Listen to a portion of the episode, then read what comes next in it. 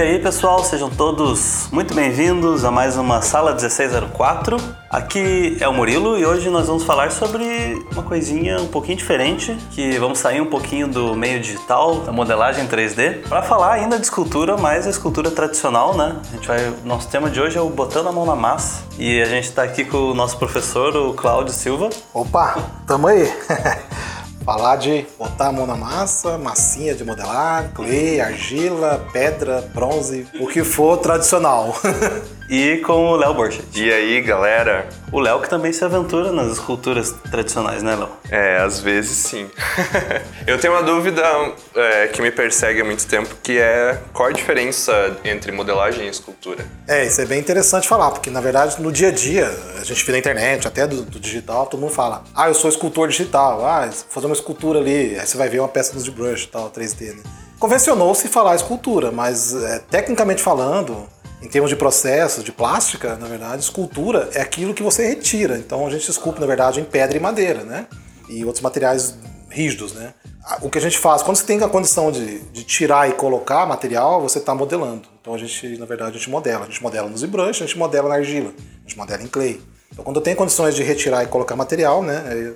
É, é modelar. Então essa é a diferença básica assim, de escultura e modelagem. Então só pode ser um escultor digital se você fizer um bloco de e brancos. Se você conseguir exatamente. Mas não pode É, pôr. É não tirar, pode colocar, né? você tem que só desligar o, o adicionar, só subtract e sair tirando. Isso seria uma escultura. É que, na verdade, é que, tipo, é outra coisa interessante. Já que você entrou nisso, vamos falar um pouquinho, já que tá falando de escultura tradicional. Não é bem pôr na mão na massa, mas é interessante isso também, porque outra coisa que eu tinha também antes de, de trabalhar com modelagem em argila era uma ilusão poética de que o Michelangelo chegar na frente de um bloco de, de mármore e. Ah, vou fazer uma escultura. E sair quebrando e sair uma peça, né? Quando na verdade não funciona assim, né? Existe todo um processo em volta disso. Que é interessante falar, que muita gente não sabe. E pensa que é, cara, como esse cara consegue pegar um bloco de pedra e esculpir? Não. É, existe um processo. Então é feita uma maquete anterior. né? Anteriormente é feita uma maquete de argila, e essa maquete, ou de, de repente um material né, mais plástico, assim, mais fácil de trabalhar. Depois dessa maquete feita, que isso é levado com instrumentos para pedra. Então é todo um processo bem técnico, bem, bem. A gente pode colocar alguns links depois embaixo, alguns vídeos de- do processo, que é interessante, assim, é bem, é bem interessante pra galera ver como é que funciona. Até é interessante. A gente linka isso, né? Escultura e modelagem, para ver como é que realmente é uma escultura. Como que uma escultura sai de um bloco de, de granito, né? De mármore. Tá? Então é, é interessante o processo. Eu nunca fiz, na verdade, mas é, a gente costuma dizer que vocês podem reparar, inclusive, que vocês vão ver uma criança esculpindo em pedra. É um processo de amadurecimento do artista. Então, a gente costuma dizer que escultu- esculpir é, em pedra, madeira ou fazer em bronze, né, uma peça em bronze, são os estágios mais adiantados, mais avançados de um artista mesmo. É, você vai ver um ou outro cara mais jovem fazendo, mas geralmente vocês vão ver uns caras mais velhos fazendo isso porque exige um amadurecimento muito grande em técnicas e processos você chegar a ter esse domínio, né? E sem falar que é muito mais caro, né? Um bloco de, de mármore para vir de Carrara na Itália lá custa uma fortuna, né? E não tem Ctrl Z na pedra, né? Quebrou, já era. Eu tive a oportunidade de esculpir só em gesso e, não- e também, se, se você errou ali, errou. Já era, né? Já não, era. tem, não tem o que Não fazer. botar mais. É, é bem complicado o processo. Então, o Cláudio ele dá aula aqui na escola no nosso ateliê de escultura tradicional, né? Lá a gente modela como o quê? Então, aqui na escola a gente tem o curso né, de modelagem, é uma, uma modalidade ateliê. Então você vem aqui, eu costumo dizer até para meus alunos, meus alunos que eu tenho recentemente, que eu tenho atualmente, né, que eles estão prontos, assim, eles não precisam nem ficar vindo mais aqui na escola, que eles já pegaram toda a base, né? Mas é- o legal de você estar na escola, você estar frequentando um espaço com outras pessoas, primeiro que até um dos motivos de eu, de eu, tá, de eu- manter esse curso aqui ainda, né, de eu estar com esse curso, de eu brigar por esse espaço aqui e tal, é porque pra mim é uma terapia, sabe? Eu venho aqui, eu trabalho no digital a semana inteira, trabalho, né, bem pesado assim. Então vir aqui no sábado dar aula de modelagem tradicional me obriga, né, a parar o digital e colocar a mão na massa, como é o tema do podcast. A colocar a mão na massa e isso me distrai, isso me relaxa, sabe? E ao mesmo tempo eu tô contribuindo de alguma forma pra galera que tá, que tá vindo aí, né? Que tá mexendo com isso e tem uma galerinha bem interessante, bem boa trabalhando. Mas já falei pra eles, eles já pegaram a base e já podem seguir. Mas nosso curso é assim, a pessoa entra do zero, a gente, eu vou fazer uma primeira aula, jogo a massa na mão do, do, do aluno e ele vê para ver o que ele sabe, faça uma, uma- alguma coisa aí. Qual tipo de massa que você A gente usa plastilina, no- Aham. boa parte do curso a gente usa plastilina porque é mais fácil, né? Não dá pra você colocar um clay mais rígido pro aluno porque ele vai desistir. Porque... Qual que é a diferença entre a plastilina e o clay? Boa pergunta. Na verdade, plastilina é, é o, termo, o nome correto para essa massinha de modelar, né? Só que a gente também, aqui no Brasil, a gente cria umas convenções do informal, de uma maneira informal, dos produtos, né? Então a gente usa oil clay, a gente separa basicamente, na verdade, em oil clay e argila, tá? No Brasil, assim, a grosso modo, de uma forma informal, como estou dizendo. Então, tipo, argila é argila, a base de água é argila, pronto, a gente compra né, em vários lugares. Mas é. E depois temos o clay, o oil clay, que é a base de óleo. Que, então nós temos. Aí no oil clay nós temos várias categorias com várias durezas, né? Mas oil clay e plastilina é a mesma coisa. A plastilina é massinha de modelar, só que ela tem ela em várias, várias durezas, né? Então nós temos a soft, a hard. Nós temos várias durezas e várias marcas, inclusive, no Brasil. Tem uma galera bem, bem é, tem bastante variedade hoje no mercado. Tem importada também, mas a gente tem hoje em dia no Brasil algumas massas que estão já competindo quase de igual para igual mesmo, assim, com as internacionais. Eu acho que eu nunca estudei modelagem em clay por, um, por esse problema da informalidade do mercado. Porque eu sempre fui muito interessado por isso. Desde criança eu sempre brincava de massinha de modelar, aquelas da Faber, que também são com base em óleo. E conforme eu fui me interessando por isso, eu lembro de, de pesquisar na internet de escada ainda lá nos anos 90 sobre como é que era, como é que os artistas faziam isso. Só que eu não, não encontrava, porque tipo, por mais quando você pega a palavra clay e traduz ela no português, ele vai dizer que é argila. E a argila nunca funcionava para o que eu queria fazer. Ela sempre secava, quebrava ou e não tinha aquela argila para levar para o forno, era aquela argila mais bagaça que deve existir que nem se deve usar aquilo profissionalmente. E aí eu comecei a achar que o problema era eu, que eu que não sabia fazer as coisas que davam tudo errado. E aí eu comecei a procurar outros tipos de, de massas. Cheguei a modelar em Durepoxy, que é outra coisa que não deu muito certo para mim. Eu, às vezes ela é muito dura, daí ela pega o calor da mão, ela fica molenga demais, não dá muito certo. Aí o biscuit também, que não é uma massa muito boa porque ela reduz quando, quando ela perde a, a, a, umidade interna dela, então ela reduz a peça e a peça fica um pouco torta. E aí eu acabei não, não indo atrás. Eu descobri a plastilina, eu acho que faz dois anos. Porque é difícil achar informação na internet sobre modelagem. Não tem alguém que diz assim, ah, pega plastilina X, começa por essa aqui que é mais fácil. As ferramentas são essas aqui. Hoje é mais fácil. Mas isso é todo mundo, cara. A galera, todo mundo passou por isso mesmo. E eu também, a mesma coisa, compartilho da, da sua experiência aí. Quando eu comecei, na real, assim, eu, eu venho, né, meu, meu avô tinha contato bastante, então eu cresci no meio que tinha bastante escultura, sabe? O, tio, o irmão do meu avô era escultor, então eu brinquei muito a minha infância com esculturas quebradas, assim, que não davam certo, eu, eu fazia, mas eu nem ligava. Mas eu sempre tive essa, essa, esse interesse por, por arte, né? comecei a querer desenhar com 9 anos de idade e tal, já desenhava, mas não tinha. Eu não tive, como muita gente teve, eu não tive nenhum apoio assim em casa nesse sentido. Já foi até dito já em outro podcast sobre isso. Mas é. Eu lembro, a minha primeira, meu primeiro contato com modelagem e na verdade nem foi modelagem, foi escultura, foi quando eu peguei um bloco de, de, de pedra lá no interior, lá. E é pedra, tipo uma pedra pome, sabe? É uma, é uma pedra de siderúrgica, na verdade. É tipo uma escória que solta, ela solta tipo uma pedra, uma espuma, sabe? Que solidifica e fica bem macia. E ela fica muito leve. É uma pedra, você pega uma pedra gigante assim, só que ela é levinha, que ela é toda erada, sabe? Toda furadinha assim, leve. Eu fui, lembro que eu fui na, na cozinha, peguei uma faca da minha mãe lá e comecei a, a esculpir. Eu lembro que eu esculpi, modelo, esculpi mesmo uma, uma mulher numa banheira, assim, sabe? Claro, é uma criança de de oito anos esculpindo, né? Então ficou aquela coisa, mas tinha uma forma, lembrava uma mulher tosca ali na banheira, sabe? Tava toda. Mas enfim, é, eu lembro que foi. Ali eu, já, eu, sempre gostei, né? Sempre tive esse interesse, mas também, mesma coisa, eu nunca tive contato com os materiais, né? Eu lembro que no interior tinha um escultor famoso na região, mas ele era, era criança, não tinha acesso ao ateliê do cara, só ouvia falar, via ele expondo uma obra aqui, outra obra ali, fazendo as obras dele e tal. É, cheguei a conhecer o filho dele mais tarde, ele falou assim: Ah, cara, meu pai é famoso o cara tal, mas já tinha morrido o cara também. Sim, eu não tinha contato nenhum, foi bem frustrante. Eu fui seguir minha vida, né? Fui trabalhar com informática, tal, tal. E em 2011 que eu comecei, né? Até fugi um pouco da, da coisa, mas é toda uma história para chegar nisso aí. Em 2011 eu comecei a, a, me interessar de novo, vendo o Alex Oliver, que é meu, um dos meus ídolos, né? É, uma galera, o Rafael Grassetti também, o Glauco, estava modelando em, em Clay, né? Aí comecei a ver com a internet, já tinha, né, YouTube e tal, comecei a fui me interessar por isso. Fui frequentar aqui no, no Curitiba, na Fundação Cultural, um ateliê de escultura, que é da prefeitura, que é um espaço eu acho que até vale eu falar isso aqui no podcast para quem é de Curitiba, que muita gente nem conhece. Nós temos um espaço muito legal aqui em Curitiba, que é barato, é nosso, né?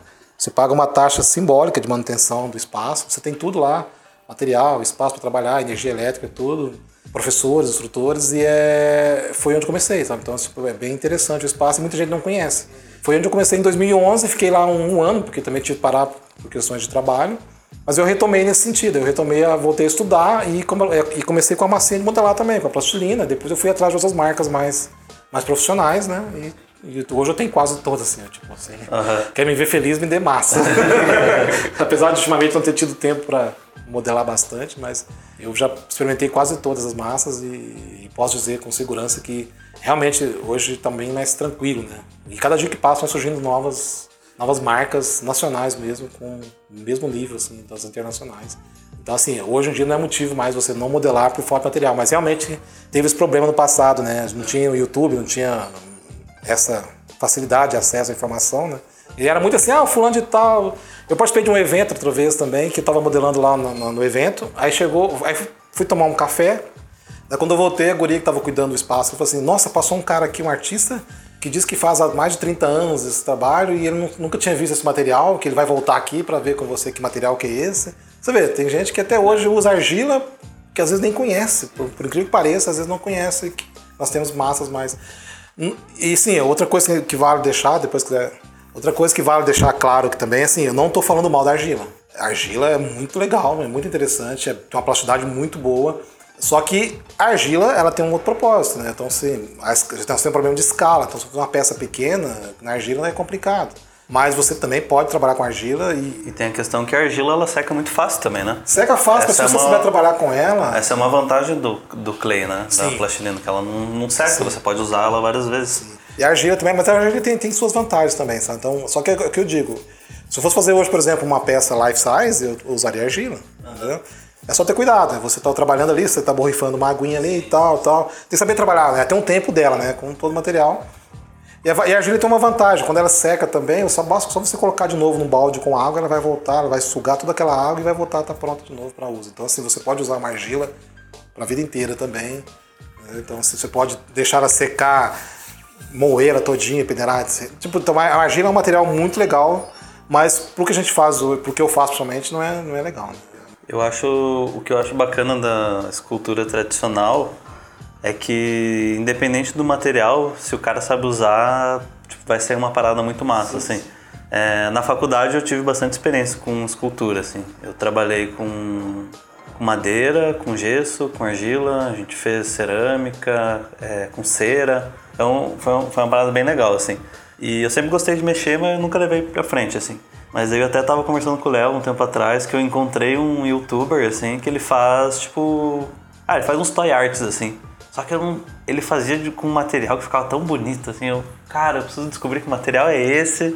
E daí eu fiquei ouvindo, vendo a legenda do vídeo só para ver o momento que ele ia falar o nome do que ele usa. Daí ele falou, eu fui pesquisar e aqui no Brasil é conhecido como Durepox.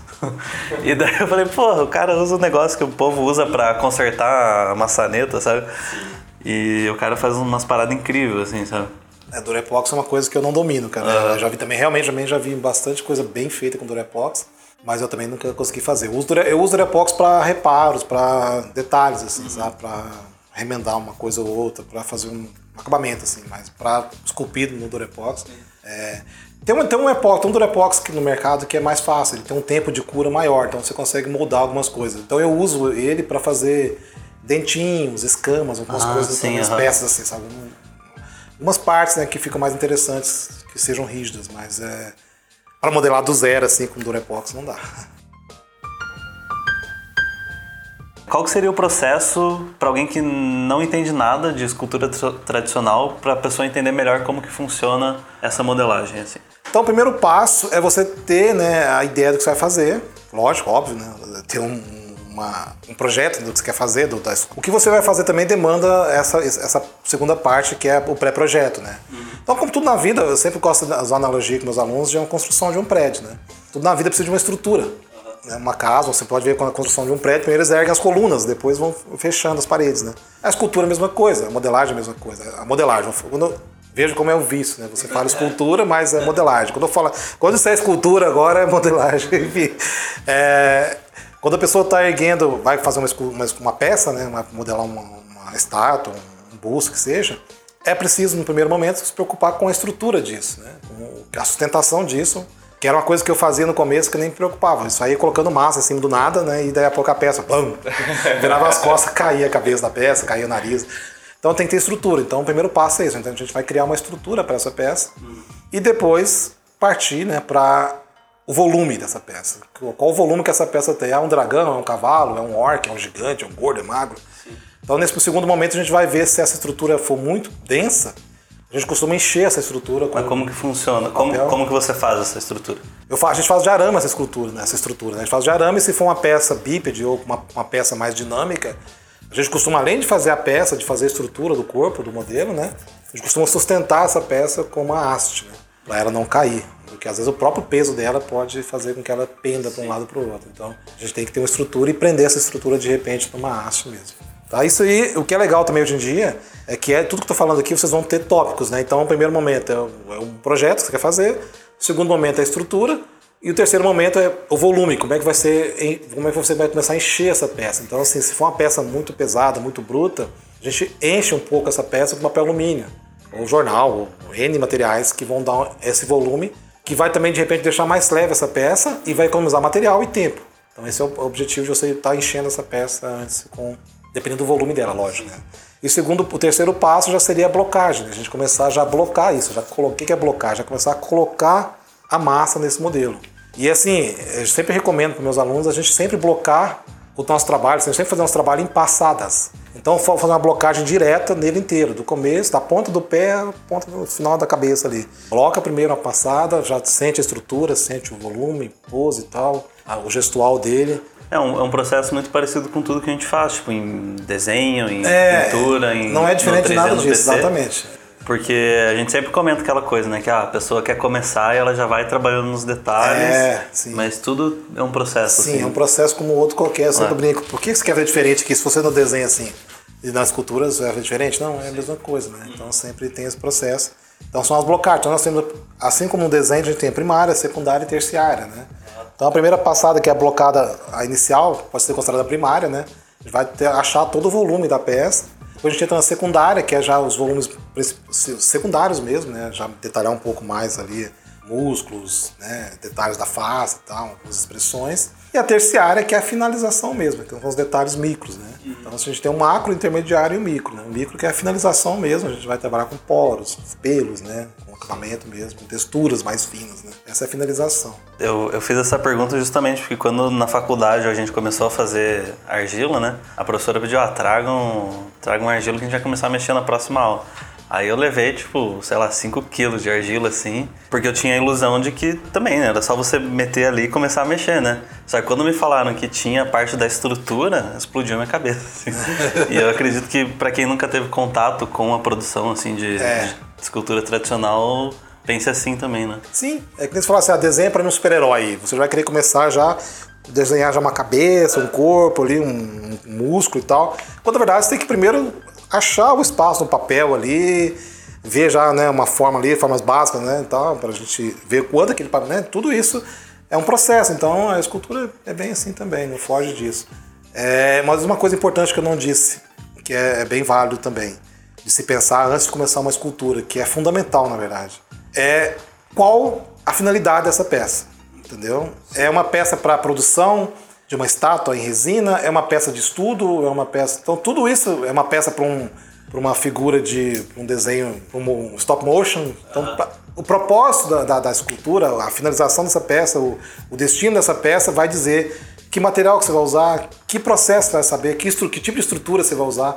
Tudo isso, porque às vezes você pode, de repente, se for uma peça muito detalhada, muito pequena, com uma armadura, com de repente uma, um guerreiro com uma cota de malha e tal, de repente seja interessante você fazer primeiro uma blocagem parar ali na secundária, tirar um molde já em resina, tirar uma peça rígida, né?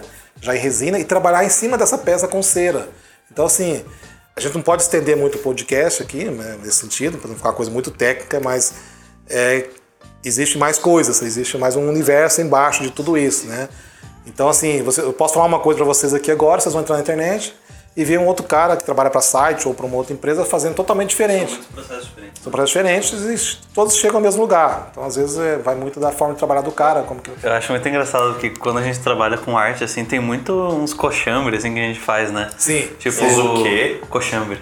Coxambre. Ah, Xuxo. um, um chuncho, é. Chachicho.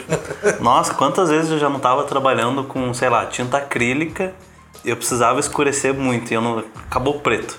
Aí eu olhava assim, eu tinha um pote de tinta guache preta.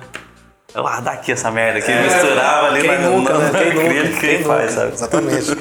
Não, eu mesmo tenho uma peça minha que eu, tipo, tava indo pro evento com ela. Eu tinha uma massa de um tipo, né, cara, e... Inclusive tá aqui na escola, essa peça tá lá na entrada da escola, né? aquele- Aham. Ah, sim. O rei, não, o rei. O Fergus. Fergus. E eu, putz, cara, acabou a massa e o evento era no outro dia, não tinha? E, aqui, e, detalhe, a massa que eu tenho, essa massa de uma marca que eu comprei em 2011, eu comprei 10 quilos dessa massa, já era bastante. Só que fui comprar agora, comprei mais um- uma quantidade aqui pra escola, inclusive.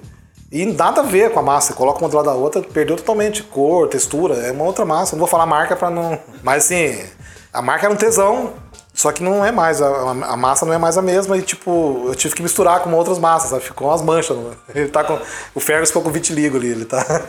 Aí, O que que eu tentei fazer? Eu tentei jogar os acessórios com outra massa, porque daí deu um contraste, inclusive, né? Mas, mas foi um, um chuncho, digamos que um chuncho meio controlado, né? Mas Não, foi um vou, chuncho. vou ter que ir lá dar uma analisada. Olha lá, você vai ver lá, que ver umas três cores diferentes da massa na peça.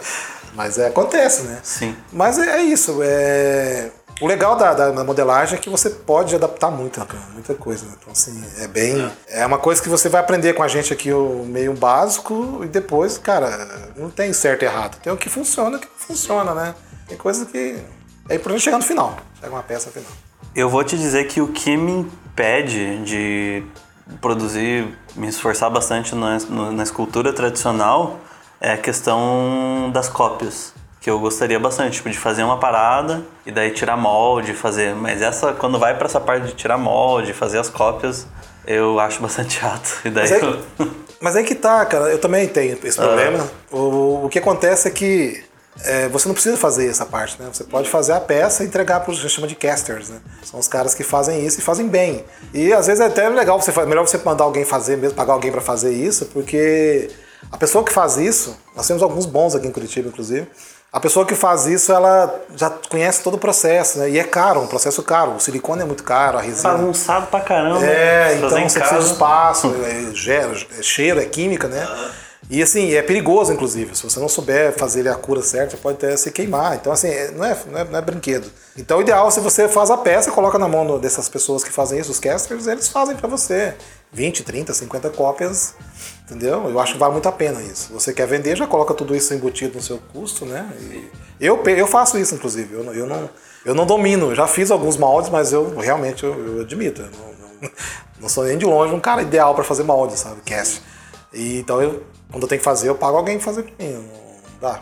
E assim, é, detalhe, isso também é importante dizer, porque se você vai fazer cópias, é, tem que pensar bastante no processo antes. Então, o ideal para quem vai fazer peças para tirar cópias é já usar uma massa mais rígida, né? Porque você vai ter que fazer cortes na peça para fazer os moldes, né? Então, é, e fazer corte em peça com a massa muito mole é complicado. Então, é bom você já ter uma peça mais rígida. Ou de repente até partir para uma polymer clay, né? Que é aquela que é uma massa que você faz. Nós temos aqui, não, são massas à base de polímero, né? Que é uma outra categoria de, de material que você faz, depois da peça pronta, modelada, você leva ao forno e ela é assada, ela é fundida, né? É claro que você fez, perdeu a massa, né? mas você tem uma peça pronta, né? Dura ali. Você pode trabalhar, recortar a peça e tal, fazer os encaixes ali e tal, e, e produzir os moldes e cópias, né? Então, assim, como eu disse, existem vários processos abaixo do que a gente chama de básico da modelagem, né? Mas a gente começa por aí, né? A gente tem que começar por um, por um, por um lugar, e o lugar que a gente começa é com a plastilina normal, que a gente que é o clay básico, né? A massinha de modelado que a gente tem. É, vou até falar a marca, que eu acho que é uma das melhores do Brasil hoje, que é a Corfix, né? Que é uma massa bem interessante para você começar a modelar. E começa por ali, compra uma Corfix, uma, até a, a Acrylex também dá para comprar, e começa a brincar. Então, assim, essa seria a massa de, de entrada mesmo. Eu, eu costumo dizer que eu nem gosto muito de trabalhar com essa, eu prefiro trabalhar com as massas mais rígidas. Né? Mas é a massa mole, a, a soft que a gente chama, ela é ideal para você fazer sketches, né? A gente faz sketches. Então eu faço um estudo ali já para desmanchar. Amanhã mesmo eu vou num evento, vou estar um workshop amanhã e eu vou estar usando essa molinha, porque eu já levo a base, fico ali duas horas modelando, no final do evento eu desmancho tudo, põe na, na meu potinho de sorvete e vou embora para casa de novo. potinho de sorvete tá só para feijão. Dá para colocar a massinha de modelar também. Cláudio chegou em casa, chegou, pegou o pote de sorvete, achou que era clay e era feijão. Era feijão. Nunca é sorvete, né? Isso que é merda. Uma coisa que eu vejo muitas vezes na internet é que artistas que trabalham no digital também acabam fazendo trabalhos de modelagem tradicional, com clay. No que, que esse, essa modelagem tradicional ajuda para o trabalho digital? Então, essa pergunta é interessante. Ela, ela, pode gerar polêmicas, inclusive, pode gerar controvérsias. Como tudo hoje em dia, né, gera polêmica, né? Qualquer coisa que você vai falar ou fazer pode gerar um pano para manga, como o pessoal costuma dizer. Né? Mas eu vou falar a minha opinião, da, em vista das pessoas que eu acompanho há alguns anos é, do trabalho deles. Então, assim, em vista do que eu vejo, artistas tradicionais conceituados, Alex Bolivar, é, o Rafael Grassetti, o Thiago Provin, tem vários artistas que eu acompanho, que sou fã, assim, e tal, que, que vêm, né, do, do, tradicional. E quando esses caras... O Grassetti, eu acho que ele começou meio junto ali, eu não, eu não sei o quanto ele começou de modelagem antes, mas acho que ele começou... Ele levou as duas coisas junto, eu acho. Mas, enfim, teve um bom contato até hoje, ele modela bastante. O que eu percebo é o seguinte: é, essa galera, quando eles vão pro digital, ou quando eles se experimentam digital, é incrível, cara. O, o Cícero Dávila também, que é outro cara gênio da escultura tradicional, da pedra, né? O cara é, é o nosso Michelangelo. É, é, absurdo o trabalho do cara. Quem não conhece, sugiro que vá na internet e coloque Cícero Dávila, o cara é animal, assim.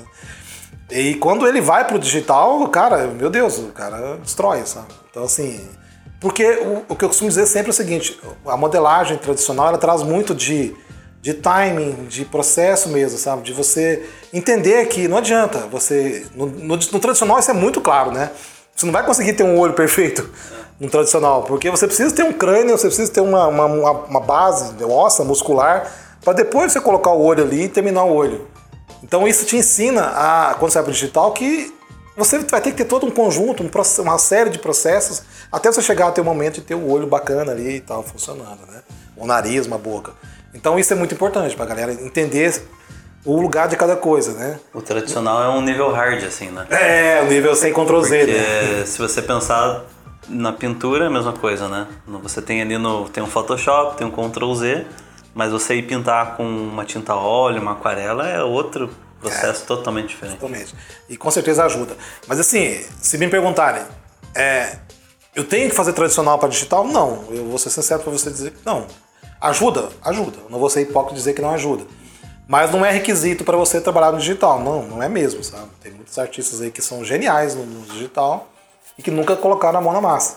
a mão na massa. Mas é, eu diria que a curva de aprendizado do tradicional para o digital é muito, infinitamente menor do que do cara entrar direto no digital. Tá? E também existe hoje um movimento contrário. Vários artistas é, é, tradicionais, consagrados, estão migrando para o digital. Talvez seja por tendência de mercado, eles estão vendo que, que a, a coisa vai para aí, vai para esse caminho, as impressoras de 3D estão ficando mais populares, eles querem ter essa. Porque Fato, eu mesmo hoje sou 90% digital e 10% tradicional. Eu, eu, atualmente eu estou muito, eu estou envolvido em vários projetos. A gente pode falar depois sobre isso. É que eu estou muito no digital, então eu fico o dia inteiro no ZBrush. Então eu sinto falta às vezes, por isso que eu acho legal eu vir para aqui, para a escola dar aula de tradicional, que me força a parar no tradicional, no digital, vir para tradicional.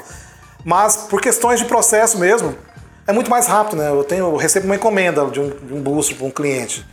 Cara, no ZBrush eu tenho simetria, né, cara? Eu faço um lado, outro lado tá perfeito ali e tal. Então, assim, é muito mais rápido o processo. Então, se você falar em termos de mercado, né? Então, existe uma galera é, consagrada no tradicional que está migrando é, pro, pro tradicional. E eu acho que é a tendência também, isso. É, o, o, mercado muda. O, né? o tradicional, ele, ele pode não estar sendo mais um pré-requisito, mas ele é um bônus, né? Sim.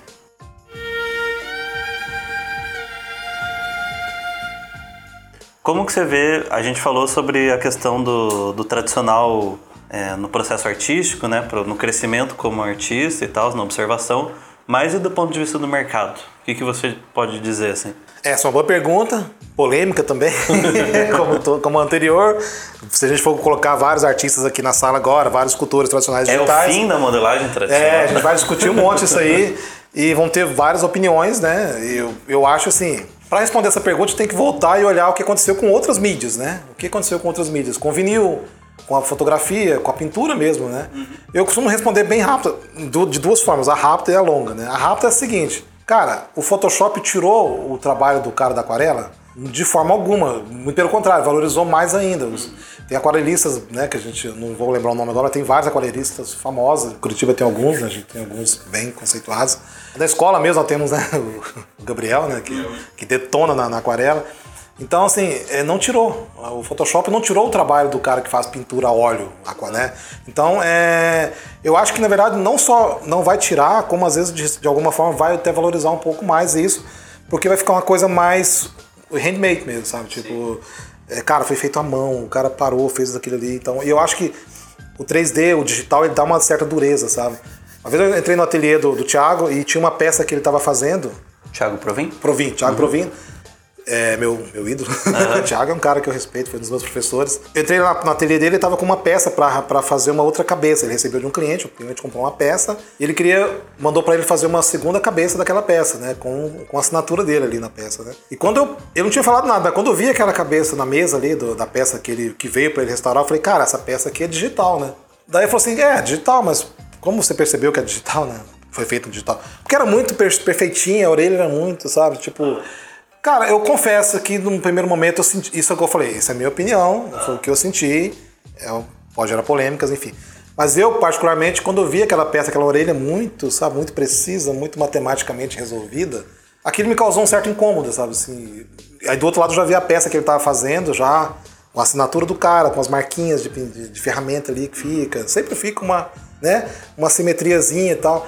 Aquilo deixa mais bonita a peça, deixa mais natural, mais artística a coisa. Então, por essas e outras eu acho que não vai tirar, vai valorizar o trabalho. Mas assim, se me, se me perguntarem, mas eu começo hoje pelo digital ou pelo tradicional? Se você está começando hoje, vai pelo digital. Seria, sei lá, incoerência minha, até uma imprudência minha falar pro cara começar na massinha hoje, em 2019 praticamente. Entendeu? Não, vai pro digital e eventualmente compra lá umas massinhas e vai brincar. Porque com certeza vai te ajudar, até como forma de relaxar mesmo, sabe? Tá ali a semana inteira no digital, aquela coisa dura, né? Matemática, tela e tal. Vai pra. Pega um sábado à tarde, um dia bonito, vai pra, pra varanda de casa e fica brincando uma peça ali. Então, assim, pra mim, eu, eu, eu, eu vejo dessa forma hoje. Eu jamais vou parar de modelar tradicionalmente, sabe? Eu, talvez, assim, como já tá acontecendo hoje comigo, eu não trabalho profissionalmente como tradicional. Não- até uma peça que eu tô fazendo, eu tô cogitando seriamente em escanear essa peça, que ela tá já adiantada, escanear essa peça pro computador e finalizar no computador e imprimir em 3D. Por causa da minha falta de tempo hoje e demanda, sabe? Então, é, o digital realmente vai te suprir bem mais essa, essa demanda, né?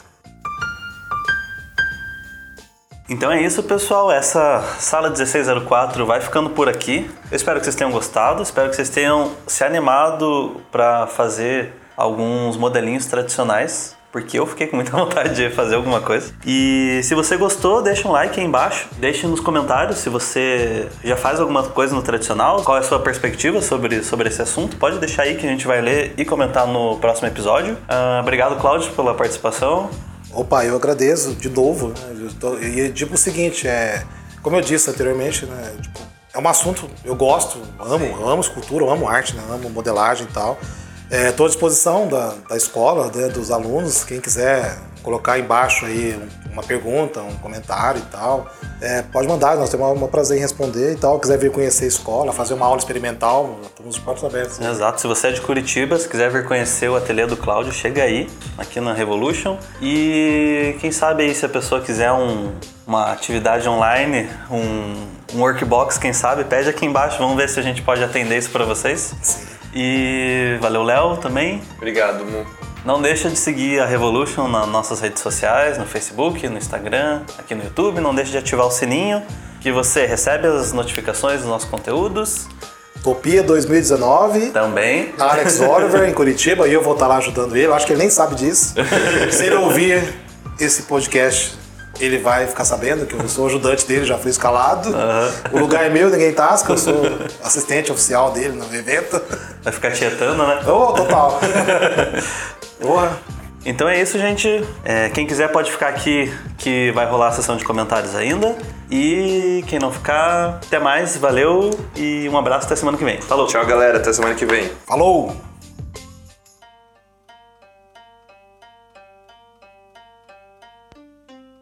E aí, gente, estamos começando aqui mais uma sessão de comentários da sala 1604. Aqui é o Murilo, tô aqui com o Léo.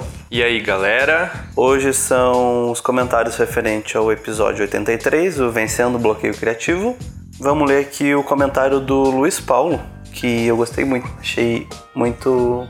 Qual é a palavra que eu quero? Emotivo. Não. Cativante. Não. Inteligente. Não. Emocionante. Não. Que eu achei muito útil, ele deixou aqui uma ferramenta que eu acho que vai ajudar muita gente. Então, ele diz o seguinte: quando eu quero exercitar e não tenho muita ideia do que fazer, fico preso criativamente, eu entro no artprompts.org, que é um site que gera automaticamente um tema e isso me ajuda a dar início a algo. Espero que isso ajude mais alguém. Eu tenho certeza que vai ajudar mais alguém, pelo menos já me ajudou e eu tenho certeza que vai ajudar muita gente. Eu vou deixar o link que o Luiz Paulo deixou no- na descrição do, do vídeo. Você entrou no site, Léo? Já usei o Art Prompt. Duvido. Já usei. e dá super certo. Então, eu não conhecia, Léo, e eu achei muito massa, porque ele te dá várias opções, assim, tipo, de personagem, de situação, de criatura, de cenário. E, e tem outras opções ali pra você escolher.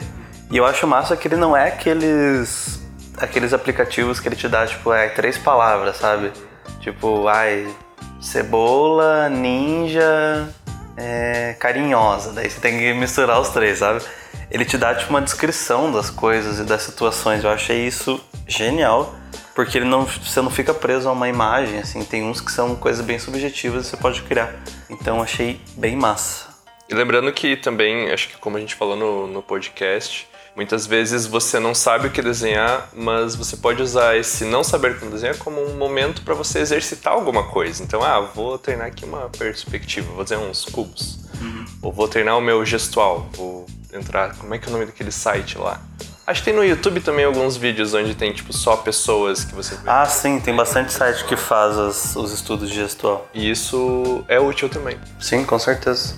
Porque é uma coisa que você não precisa ficar matutando ali, né? Você só tá ali. É, nem faz. todo trabalho que você vai fazer é uma grande ilustração, né? Muitas vezes é um exercício mesmo. E vale lembrar também que, tipo, esse tipo de site, você não precisa, você não vai usar ele em todos os momentos da sua vida, né? Você não vai poder receber um freela e dar um gerar tema ali e você vai fazer o teu freela baseado naquilo.